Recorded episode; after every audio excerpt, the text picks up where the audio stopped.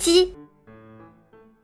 今天我来到了妈妈小学同学的家里玩，我一看，哇，跟我们城里不一样哎，真新奇。还有一个比我小一岁的女孩，陆维，她一直在等我和她一起喂鸡。哇，好大的一片菜地啊！绿油油的蔬菜长在褐色的泥土上，简直就是锦上添花呀！果园里有一个熟透的大丝瓜，挂在铁丝网上，好像一个绿色大灯笼呀。葡萄架上挂满了晶莹透亮的紫葡萄，真叫人馋涎欲滴呀！他们家还有鸡棚和鸭棚呢，瞧，这些鸭子挺着雪白雪白的胸脯，好像是个英勇的战士。公鸡头上有一个红色的鸡冠，真像国王染了色的王冠啊！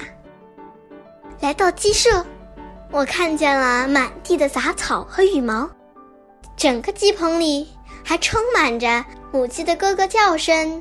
或是公鸡的哦哦声，瞧，有的公鸡昂起头，挺着胸，就是我们口口相传的昂首挺胸；还有的公鸡在母鸡前面来回踱步，好像是在求偶，又好像在思索着什么。母鸡们都是一个样，张着双臂，咯咯咯地跑来跑去。十几、二十几只鸡都叽叽喳喳的，好像在讨论些什么。陆维带我拾了几个鸡蛋，他说：“咦，有几个鸡蛋好小呀。”他又把我带到了一个房间，拿了一些米放在两个盆子里，然后又回到鸡棚开始喂鸡。我们先把一些米撒在一个大大的盒子里，然后把手中剩下的米一把一把撒给鸡吃。我还跟他开了一个玩笑，那时。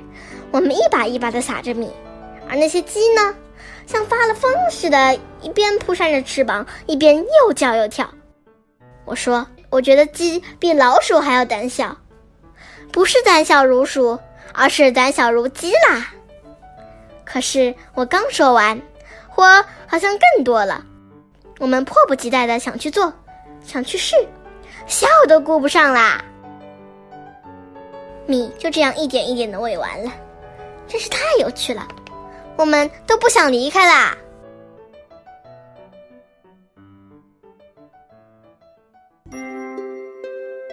如果你还想听我们的更多的故事，欢迎大家关注微信订阅号“家宝妈妈讲故事”。我在那儿，我等着你哦。